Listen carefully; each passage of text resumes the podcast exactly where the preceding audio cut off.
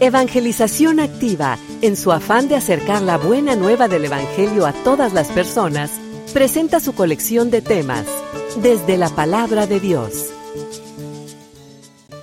¿Por qué fracasan los matrimonios? Porque Dios ya no está en nuestra casa. Hoy seguimos otros derroteros, seguimos otras políticas, seguimos otros principios de educación, en fin.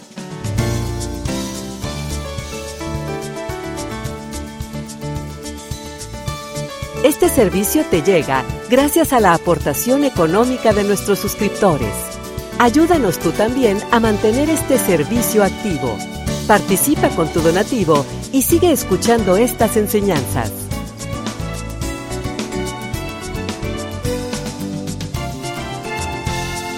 Esperamos que al escucharlos, la semilla del Evangelio dé fruto en tu corazón.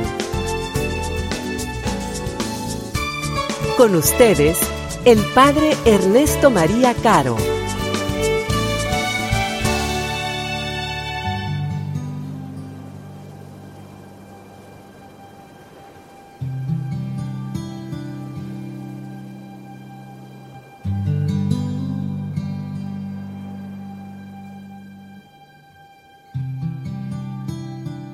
Después de que los magos partieron de Belén, el ángel del Señor se le apareció en sueños a José y le dijo, levántate, toma al niño y a su madre y huye a Egipto. Quédate allá hasta que yo te avise, porque Herodes va a buscar al niño para matarlo. José se levantó y esa misma noche tomó al niño y a su madre y partió para Egipto, donde permaneció hasta la muerte de Herodes. Así se cumplió lo que dijo el Señor por medio del profeta, de Egipto llamé a mi hijo. Después de muerto Herodes, el ángel del Señor se le apareció en sueños a José y le dijo, levántate, toma al niño y a su madre y regresa a la tierra de Israel, porque ya murieron los que intentaban quitarle la vida al niño. Se levantó José, tomó al niño y a su madre y regresó a tierra de Israel. Pero habiendo oído decir que Arquelao reinaba en Judea en lugar de su padre Herodes, tuvo miedo de ir allá y advertido en sueños, se retiró a Galilea y se fue a vivir en una población llamada Nazaret. Así se cumplió lo que habían dicho los profetas. Se le llamará Nazareno.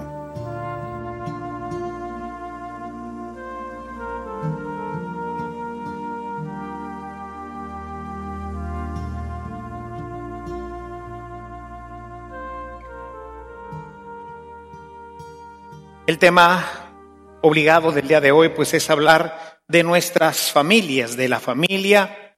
Y yo quisiera iniciar nuestra reflexión pensando en algo que creo que todos buscamos, que es el éxito. Todos buscamos ser exitosos. Buscamos tener éxito empezando por nuestro estudio, ¿no es cierto? Queremos ser exitosos, llegar a titularnos, poder tener un título y además salir bien, ¿verdad? Ferencia con honores. Eso diríamos, tuvo éxito en esta empresa. Si pensamos en el trabajo, pues también queremos ser exitosos, queremos tener un buen trabajo, una buena remuneración. Y decimos, mira, esta persona tuvo éxito, gana muy buen dinero, se ha podido comprar un muy buen automóvil, una buena casa, etcétera. Y decimos, tuvo éxito. Y así podríamos hablar de las diferentes cosas a lo largo de nuestra vida y buscaríamos siempre el éxito. Pero, ¿qué es el éxito en realidad en la vida? Yo pienso que ser exitoso es ser feliz. Porque ¿de qué me sirve tener un puestazo allá en no sé qué empresa, verdad? Y ganar los miles de pesos, ¿verdad? Para poderme comprar la casa más hermosa del mundo si finalmente no soy feliz? ¿O de qué me sirve haber estudiado una carrera si al final, como sucede a veces, me titulo y no soy feliz? Y así podríamos hablar de muchas cosas, incluyendo la familia. Yo creo que también en el matrimonio queremos tener éxito, ser exitosos, poder llegar a la ancianidad siendo felices. Porque tener éxito en la familia no quiere decir no divorciarme. Dice, pues no se divorció. ¿Fue una familia exitosa? No forzosamente. Yo creo que también necesitamos y queremos y anhelamos, de hecho, pues entramos al matrimonio con la idea de ser felices y de formar una familia en donde los hijos sean felices y donde los padres sean felices. Ese es el éxito real de una familia, ser feliz. Y hay tan pocas hoy. Hay pocas familias felices. Fíjense ustedes la estadística. Recientemente me llegó un dato, no lo he podido corroborar, pero es de realmente alarmante. Ciertamente tenía números ya muy elevados, pero parece que recientemente publicaron por ahí una estadística de que Nuevo León tiene el primer lugar en divorcios a nivel nacional. Es el estado que tiene más divorcios de todo, incluyendo la Ciudad de México. me daban un número, no sé si será correcto, pero alrededor de 70%, entre 60 y 70%. Yo tenía el número de 50 por ahí, pero quizás ha crecido y ande arriba de 60%. Es decir, que de cinco matrimonios que se casan, solamente dos van a continuar su vida. Tres van a tener, ahora sí, un rotundo fracaso porque ni siquiera van a continuar juntos. Pero había que preguntarnos todavía si esos dos que quedan son felices, porque fracasar en el matrimonio es no ser feliz, no tener felicidad en mi casa, no poder generar felicidad para mis hijos, no poder generar felicidad para mi esposo, para mi esposa, eso es un fracaso. Porque si en la vida no somos felices, hermanos, entonces, ¿cuál es el sentido de nuestra existencia? Dios, ciertamente, nos dice Pablo, quiere que todos los hombres se salven, pero en el principio, cuando Dios crea, crea con un fin. Y por eso cuando nosotros contemplamos, cuando leemos desde la visión de Dios lo que es el Génesis, particularmente el capítulo 2 del Génesis, cuando vemos ese lugar exuberante, nos podemos imaginar así el lugar más bello, ¿no? Que pueda existir. Y ahí puso al hombre y a la mujer. Y como vio que el hombre estaba triste, entonces le creó una compañera, le creó alguien que fuera como él para que pudiera compartir y además ser fecundos y esta misma felicidad, esto que ellos estaban disfrutando, lo pudieran también disfrutar todos los seres humanos. Esto era el proyecto de Dios, la felicidad total en el paraíso. Pero el hombre, haciéndole caso al demonio, desobedece. No sigue la instrucción de Dios. Dios le había dicho, del árbol que está en el centro había dos árboles, el árbol de la vida y el árbol del bien y del mal, del conocimiento del bien y del mal. Dijo, de ese árbol no comas.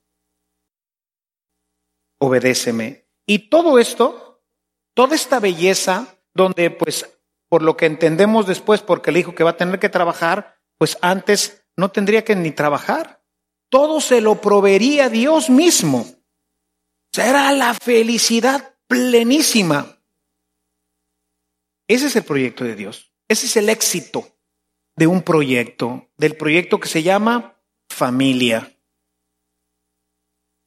después del pecado, ¿qué pasó? Se pelearon Adán y Eva. Esta mujer que tú me diste, ¿verdad? Si no me lo hubieras dado, pues yo estaría muy contento, pero ella aquí metió la pata, etcétera, ¿no?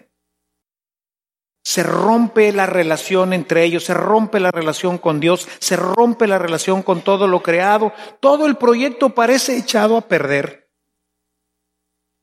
Pero Dios nunca se deja ganar, dijo, no, mi proyecto no puede fracasar.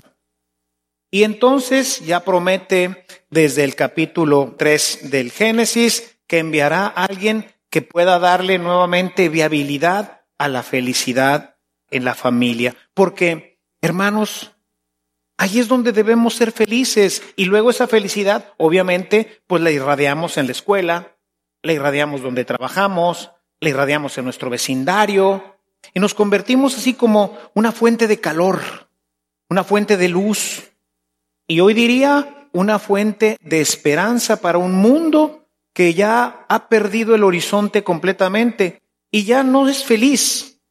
Y entonces por eso se droga, ve pornografía, anda buscando los antros, vive siempre embotado en este tema, se mete al tema del trabajo exagerado, trabajar, trabajar, etcétera. ¿Por qué? Porque de alguna forma tiene que saciar ese vacío que se le ha creado en el corazón.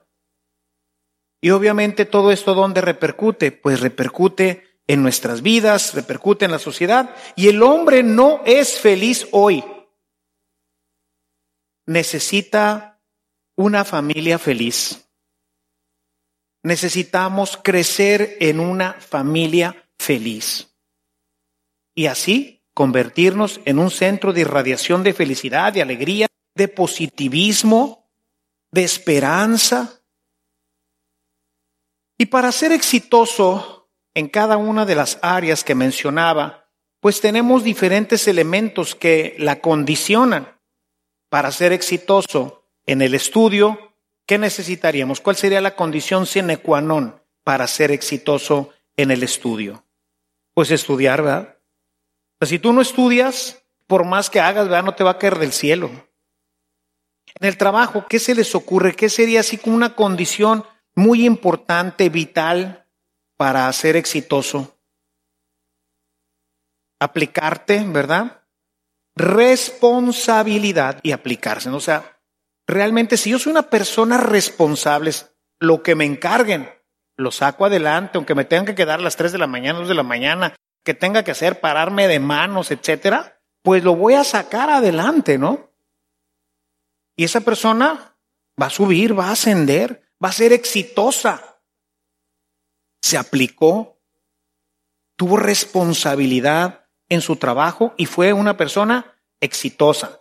Se le podrían unir muchas otras cosas, estudio, estar continuamente estudiando, mantenerse siempre en lo último que va saliendo de su profesión, etcétera, ¿no? Habría muchas cosas, pero quizás estas dos las pudieran resumir. En una familia, ¿cuál sería la condición sine qua non para poder ser exitoso? El amor, pero el amor no nos cae así nada más. El respeto, pues tampoco. Nos dice la hermana, tener a Dios, pero ¿cómo hacer que esto funcione en ese tener a Dios? Yo creo que uno de los elementos fundamentales, que es lo que ahorita venía comentando, es el hacerle caso a la palabra.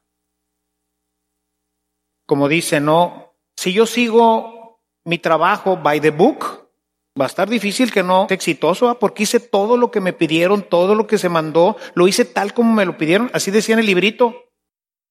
Bueno, pues así lo hice. Y un poquito más y entonces prospero. Lo mismo en la escuela, ¿no? Sí, tengo que estudiar, pero si estudio en las noches, si llego todo desvelado, pues quién sabe si la haga, ¿verdad? Si no me alimento bien. Es un problema que tenemos, por ejemplo, en nuestro México, ¿no? Por eso, aunque tuviéramos una muy buena educación en las escuelas primarias y todo esto, si nuestros niños no están bien alimentados, pues el cerebro no se les va a desarrollar igual, ¿verdad?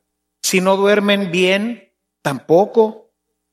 Todas estas son factores que, aunque estudie, hay otros factores que hacen que esto verdaderamente nos lleve a la felicidad. Y yo creo que dentro de los factores sí está el amor, o sea, que haya un amor verdadero en el corazón de las personas. Pero ¿cómo ocurre todo esto? Déjenme mostrarles hoy unas cuantas citas que pudiéramos revisar hoy rápidamente y después las dejo para que ustedes en casa, en familia, las pudieran darle una revisadita, ¿no? Una de ellas que ya conocemos bien es la que está en Deuteronomio. El encargado por Dios para que la familia funcione es el esposo. Si el esposo no funciona, si el esposo no tiene a Dios en su corazón, no va a jalar, porque es una pieza elemental, fundamental en la casa. El esposo tiene que ser una persona santa. Tiene que ser una persona que respeta y ama a Dios, porque eso va a hacer que Dios esté en ese hogar. ¿Por qué fracasan los matrimonios? Porque Dios ya no está en nuestra casa. Hoy seguimos otros derroteros, seguimos otras políticas, seguimos otros principios de educación, en fin. Y eso es lo que hace que vayamos caminando hacia el fracaso y no hay felicidad. ¿Y por qué pasa esto? Porque el esposo no tiene una disciplina espiritual, no ama a Dios con toda su mente, con todas sus fuerzas y con todo su corazón. Y eso hace que Dios no esté trabajando adecuadamente en un hogar. Deuteronomio 6 lo cito de memoria, ustedes lo pueden ahí leer a partir del versículo 4.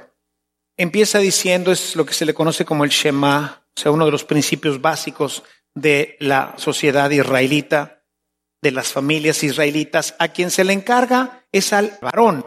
Él es la roca, él es la quefa, Él es el que sostiene la casa.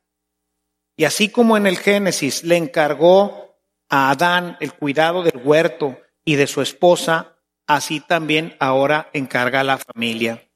Y le dice, amarás al Señor tu Dios con toda tu mente, con todas tus fuerzas y con todo tu corazón. Eso es en lo que tienes que empeñarte, tienes que buscar esto. Y una vez que lo tengas, Dice, vas a enseñárselo a sus hijos. De manera, mis queridos hermanos varones, jefes de familia, que la chamba de educar a los hijos no es de la mujer, ni tampoco del padrecito y la catequista. Es tuya. La responsabilidad es del varón. Él tiene que educar a sus hijos, no la esposa, ni el padrecito, ni la catequista. Dice, estas palabras, y se refiere a la ley porque está terminando ahí todo el discurso de la ley, estas palabras y la concepción de amar a Dios y de ponerlo al centro de la vida es una responsabilidad tuya. Por eso se las vas a enseñar cuando estés en tu casa, cuando estés de camino, cuando se acuesten. Las vas a grabar en el dintel de la puerta para cada vez que pases las veas es la responsabilidad del varón. Cuando un jefe de familia ama a Dios profundamente, es bien difícil, hermanos, es bien difícil que la familia fracase. Casi diría yo imposible, pero bueno, pasa de todo en este mundo hoy. Pero cuando cumplimos esta primera parte de tener en casa un varón santo, un varón y no un santucho, ese que se la pasa todo el día aquí en el templo y anda de grupo en grupo. No, de esos no. Sino el varón que ama a Dios, que honra a Dios, que busca a Dios. Y claro que entre eso está servir en algún grupo seguramente. Y está venir a misa y está a confesarse y comulgar. Y eso lo absorbe toda la familia. La familia se nutre de esa fe, se nutre de esa santidad de nuestros hermanos varones. Es como en la iglesia, ¿no? Ustedes se nutren de mi santidad y de la santidad del Padre Lalo, pero principalmente de la mía. En una parroquia donde no hay santidad, no nos nutrimos y entonces seguimos caminando de una manera tipo para el mundo, como las familias en donde el varón no es santo. Dice, si gustan, Josué, que va a conducir al pueblo de Dios. En el capítulo 1, voy a leer solamente los versículos 7 al 9, dice, sé pues fuerte y valeroso para cumplir fielmente todo lo que te ordenó mi siervo Moisés. No te desvíes ni a derecha ni a izquierda y triunfarás, es decir, serás exitoso y triunfarás en todo lo que emprendas. Ten siempre en tus labios las enseñanzas del libro de la ley. Medítalo día y noche para cumplir exactamente todo lo que dice ahí. O sea, el padre de familia es el rector de la casa. Pero cuando la rectoría de la casa se vive conforme a sus criterios o a los criterios del mundo, va a haber una serie de injusticias impresionantes. Va a haber un mal gobierno en la casa. ¿Por qué? Porque se está rigiendo conforme a lo que tú sientes, tú crees, tú piensas, y eso no es correcto. Y entonces, ¿con qué autoridad tú corriges? ¿Con qué autoridad tú diriges? Aquí las cosas se hacen porque yo digo. No, aquí las cosas se hacen así porque así dice Dios que se tienen que hacer. Cosas que a lo mejor a mí también me incomodan, me hacen difícil la vida, pero bueno, pues eso es lo que dice Dios. Y si queremos tener una familia exitosa, si queremos que aquí haya paz, felicidad, alegría, armonía, pues tenemos que hacer las cosas como Dios dice, aunque algunas veces no nos gusten algunos de nosotros, ¿no? No te apartes ni a derecha ni a izquierda sino sigue exactamente así como yo te lo he mandado. Dice en ese mismo libro, en el capítulo 24, versículo 14. Dice, así pues, respeten al Señor y denle culto con entera fidelidad. Quiten de en medio de ustedes los dioses a los que dieron culto sus antepasados en Mesopotamia y en Egipto, y den culto al Señor. Si no les parece bien dar culto al Señor, elijan hoy a quien desean de dar culto, si a los dioses a quienes adoraron sus antepasados en Mesopotamia, o a los dioses de los amorreos, cuya tierra ocuparon ustedes. Yo y mi familia daremos culto al Señor. Eso dice él. No sé ustedes. Pero mi familia y yo daremos culto, serviremos, honraremos, no sé cómo dice algunas otras traducciones sea, nosotros vamos a ser fieles, no vamos a servir a los ídolos, no vamos a hacerle caso y hoy va a haber problemas graves, ¿no? A todo el tema de la educación, especialmente la educación sexual de los hijos que hoy pues han tratado de arrebatar los colegios, las escuelas, el gobierno, ¿verdad? Que quiere educar a nuestros hijos, a sus hijos, e imponerles toda la educación sexual como ellos la quieren, como ellos la ven y no como dice la escritura. ¿Con qué derecho? El gobierno no tiene ningún derecho sobre ustedes, hermanos. Y ustedes tienen que reclamar ese derecho. Tú no vas a educar a mis hijos. A mis hijos los educo yo en las cosas fundamentales. Tú edúcalos sobre matemáticas, yo sé matemáticas, o edúcalos sobre ciencias naturales, o edúcalos sobre todo lo que es pertinente a una escuela, pero sobre la moral y sobre los principios éticos y religiosos. No te metas porque aquí yo y mi familia hemos decidido seguir al Señor. Y eso que tú estás proponiendo va en contra de los principios de Dios. A ver, hermanos, ¿se tirarían ese trompo a uña? Y va a llegar el momento, sobre todo las nuevas generaciones. ¿Vas a permitir un par de homosexuales lleguen a la escuela de tu hijo para que les digan, que estas son las nuevas familias y que pueden tener una familia así como ellos, ¿verdad? Dos hombres con un niño adoptado. O que llegue un pelado medio destrampado, así vestido de mujer, todo pintado como loco, ¿verdad? Y que él diga que es una víbora y que si tú quieres ser lo que tú quieras, quieres ser perro, gato, animal, ser humano, no ser humano, hombre, mujer, lo que quieras, tú puedes ser porque tienes la libertad de serlo, se lo vas a permitir. Y esa es la educación que quiere poner el gobierno.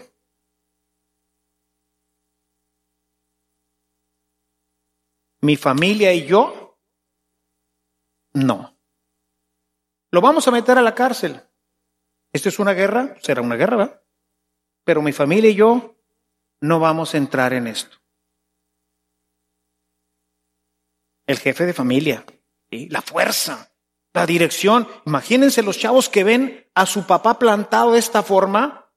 Órale, papá, contigo, ¿verdad? Aquí estamos. Y luego tu hijo va a ser también cabeza de familia y te va a ver a ti bien plantado sobre el Señor. manteniendo tus valores, manteniendo tu casa, defendiendo a tus hijos, defendiendo a tu esposa. Por eso, chicas, búsquense un hombre cristiano, alguien que tenga estas agallas para servir al Señor. Porque si no, si no tenemos un varón bien armado, está complicado el tema, ¿verdad? Se complica el tema. Y dice en Efesios 5:25, le sigo con los hombres. Dijo, ya suéltenos, padre. Esposos, amen a sus esposas como Cristo amó a su iglesia, dando su vida por ellas.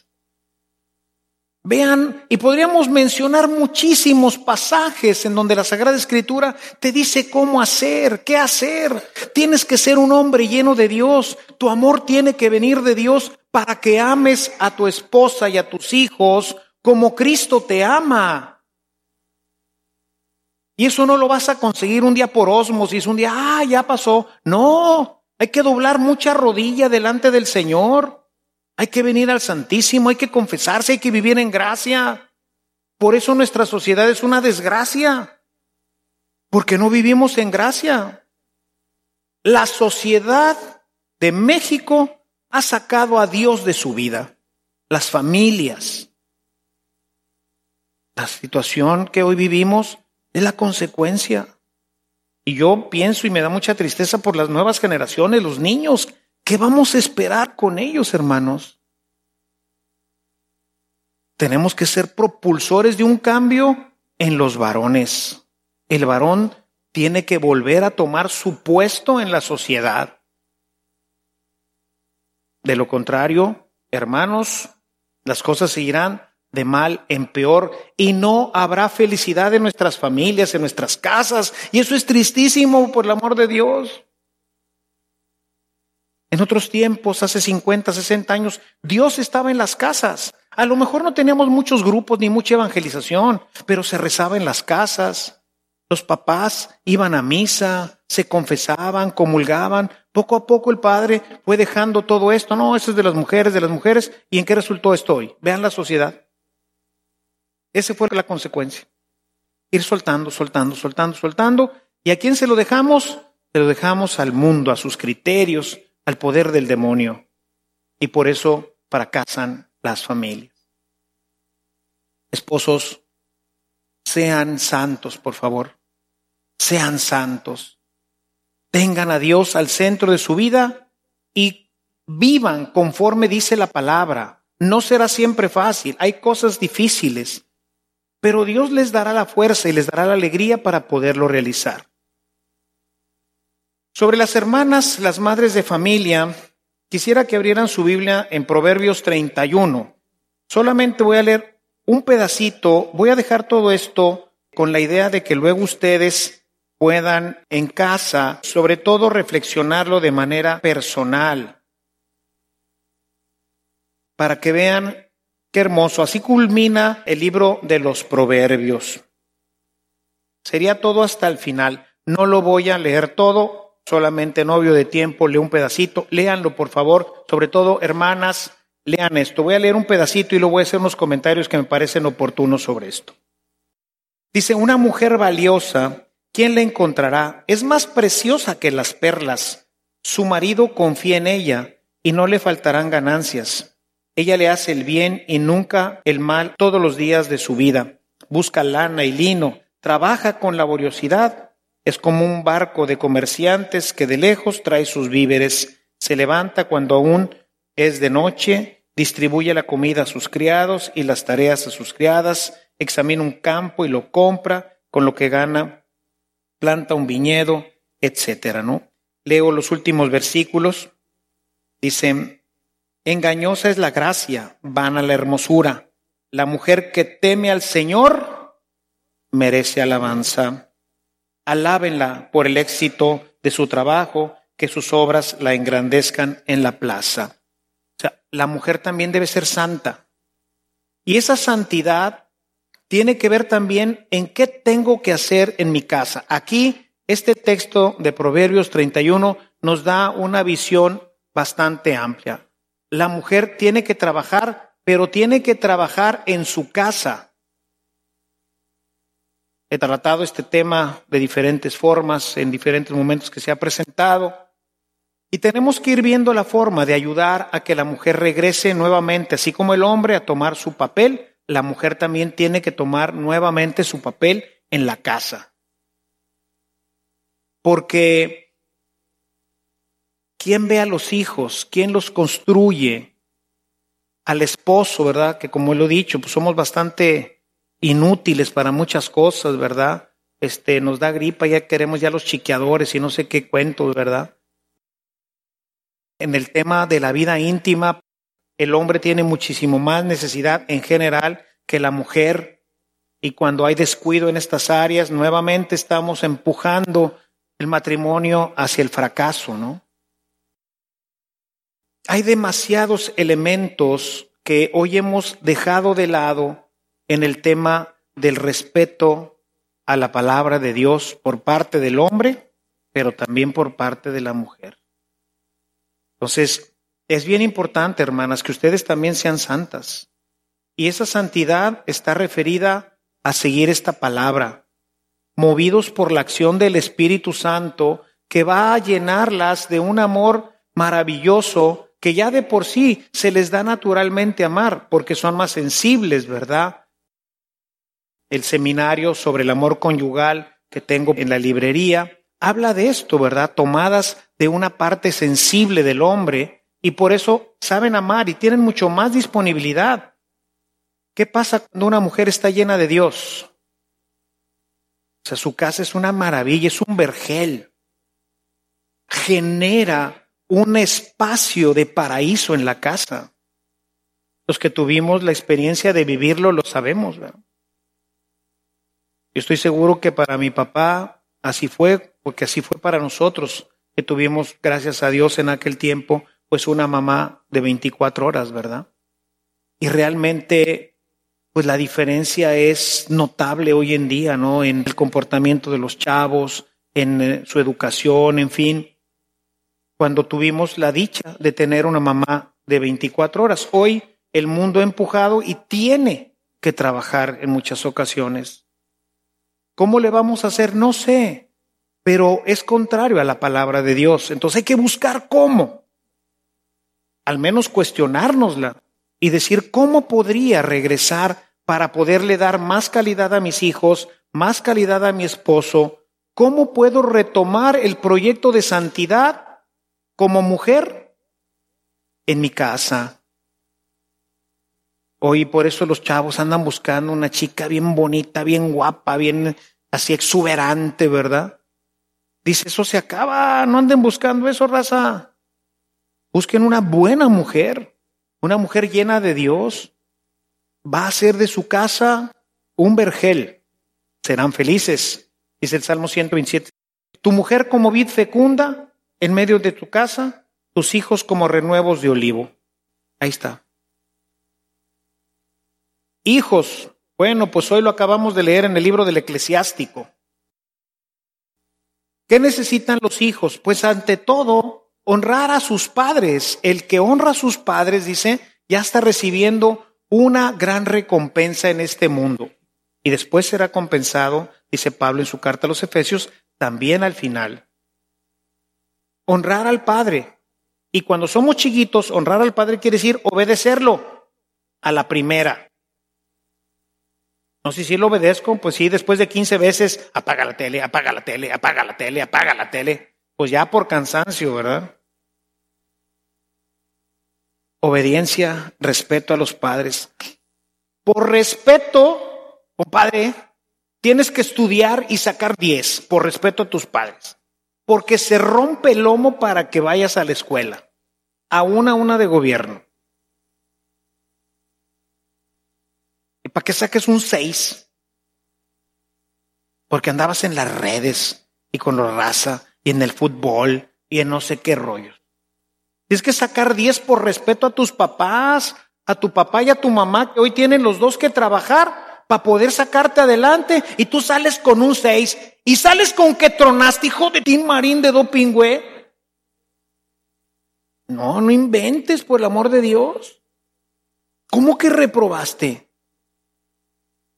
Independientemente de que no te vas a graduar y que vas a echar a perder tu vida y todo lo que tú quieras, no estás siguiendo la instrucción del Señor de obedecer y respetar a tus padres. Y cuando eres grande, respetar al Padre quiere decir cuidar de Él. Lo leímos hoy en este libro del eclesiástico. Cuida de Él cuando sea viejo. Dice, así Dios bendecirá grandemente tu vida de juventud. Llévalo al seguro, está al pendiente de que tenga comida, de que no le falte lo necesario, de cuando en cuando, si estás lejos, pues una llamadita. Yo sé que vivimos hoy en una ciudad cada vez más complicada, pero hoy también todo el mundo tenemos un celular en la mano, una llamadita, papá, ¿cómo estás? ¿Les hace falta algo? Y haz el esfuerzo por ir a visitarlos, carambas. Aquí tenemos casos de viejitos abandonados por los hijos que son atendidos por semanas por la comunidad, por los vecinos, porque los hijos desaparecieron y viven en Monterrey. Bueno, en la zona metropolitana, ¿no? ¿Cómo va a ser feliz ese viejito, esos viejitos que lo dieron todo, que lo entregaron todo por ellos y ahora están abandonados? Llévalos al seguro, ve por ellos, a lo mejor hay gente que viene de ranchos y otras partes en donde pues no pudieron tener pensión porque no alcanzaron a completar semanas y entonces no tienen derecho ya al seguro. Pues tienes que ver por ellos, ve cómo los puedes meter tú a tu seguro, en fin, no puedes abandonar a tus padres. Por eso no somos felices, por eso luego esa familia que abandona otras familias, que abandona a sus padres, jamás será feliz en su propia casa. Porque el amor con amor se paga. Y eso que tú haces por, con tus padres tiene una recompensa, lo dice claramente Efesios en el capítulo 6. Si se fijan entonces, mis hermanos, realmente nosotros estamos llamados a ser felices y tenemos todo para hacerlo. Jesús se quiso quedar en la Eucaristía, en su palabra, en nuestros corazones, para darnos el impulso, la fuerza, la alegría, para darnos la santidad que necesita una familia. Una familia santa es una familia feliz, es una familia exitosa. A mayor santidad de todos, mayor felicidad. Hoy es difícil. Vivimos un mundo contrario a esto. Un mundo que empuja a la dispersión, a que cada quien agarre para su santo. Un mundo en donde la santidad es algo de lo cual ni se habla, ni se desea, ni se motiva, ni se busca. Resultado, familias medio felices, a ratos. Y entonces tenemos que andar inventando fiestas, tenemos que andar inventando un montón de cosas para ser felices. No es así, hermanos. Dios quiere que seamos felices y el espacio perfecto para ser feliz es tu familia. Ahí es donde eres feliz y desde ahí eclosiona, desde ahí emerge la felicidad a todas las demás áreas de tu vida. Un chico que tiene una familia feliz será feliz en su colegio, en su escuela. Una chica, un chico que es feliz en su familia buscará hacer una familia semejante a la suya un chico y una chica que se casan y buscan la felicidad, estarán caminando por un camino de amor, de plenitud, de perfección. Dios no puede haber hecho algo mal. Si su esencia es el amor y todo lo creó por amor y todo quiso que fuera perfecto, pues no puede haber fracasado. Con todo nuestro pecado, eso no impidió que nos enviara a su Hijo y a su Espíritu Santo para que nosotros pudiéramos recuperar el estado primigenio y ser inmensamente felices, inmensamente felices en nuestras propias familias. Y desde ahí hacer feliz a todo el que se topa conmigo.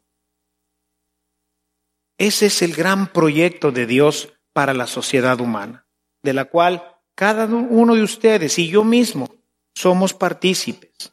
Yo como pastor de ustedes, que quiero que sean felices, pero no lo van a hacer si yo no sigo estas normas, si yo no acoto mi vida a una vida de santidad, si yo no estoy buscando que lo que dice como sacerdote para mi familia lo haga, por más que quiera, no cae del cielo la felicidad, hermanos, no cae.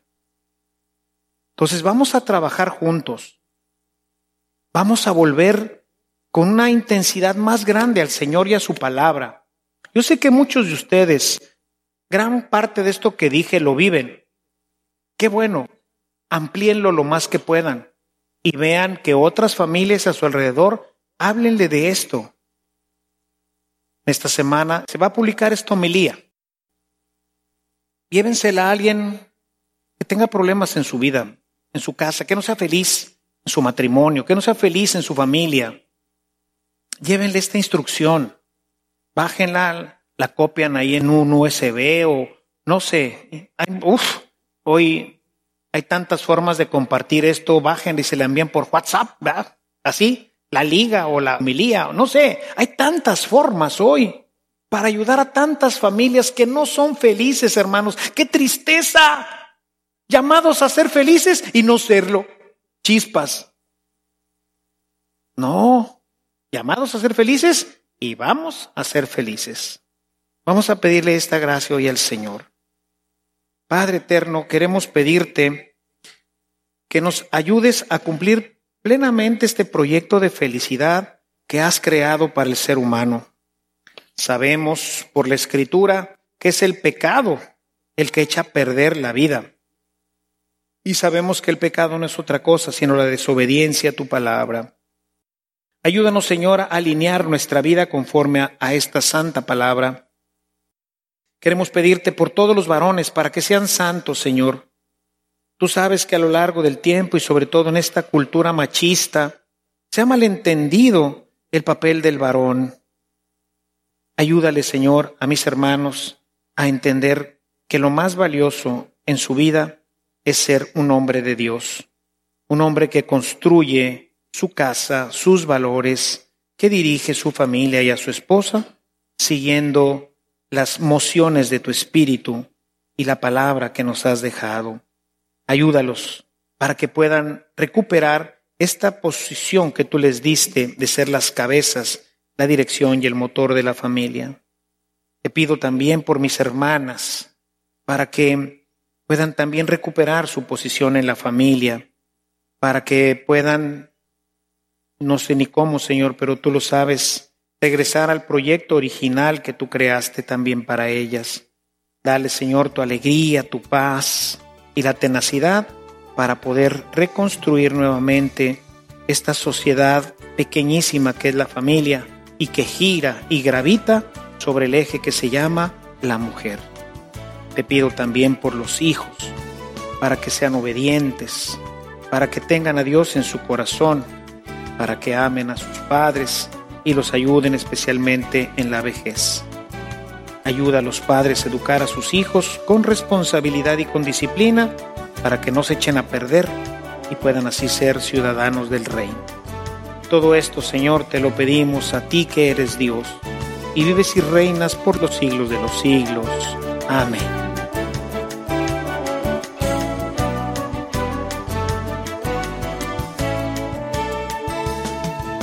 Si esta reflexión ha sido de utilidad para su vida espiritual, le invitamos a visitar nuestra página en internet www.evangelizacion.org.mx, en donde encontrará otros temas que seguramente continuarán produciendo fruto en usted. Que la paz de Jesucristo permanezca en usted y toda su familia, y que la ternura de María abrace su corazón.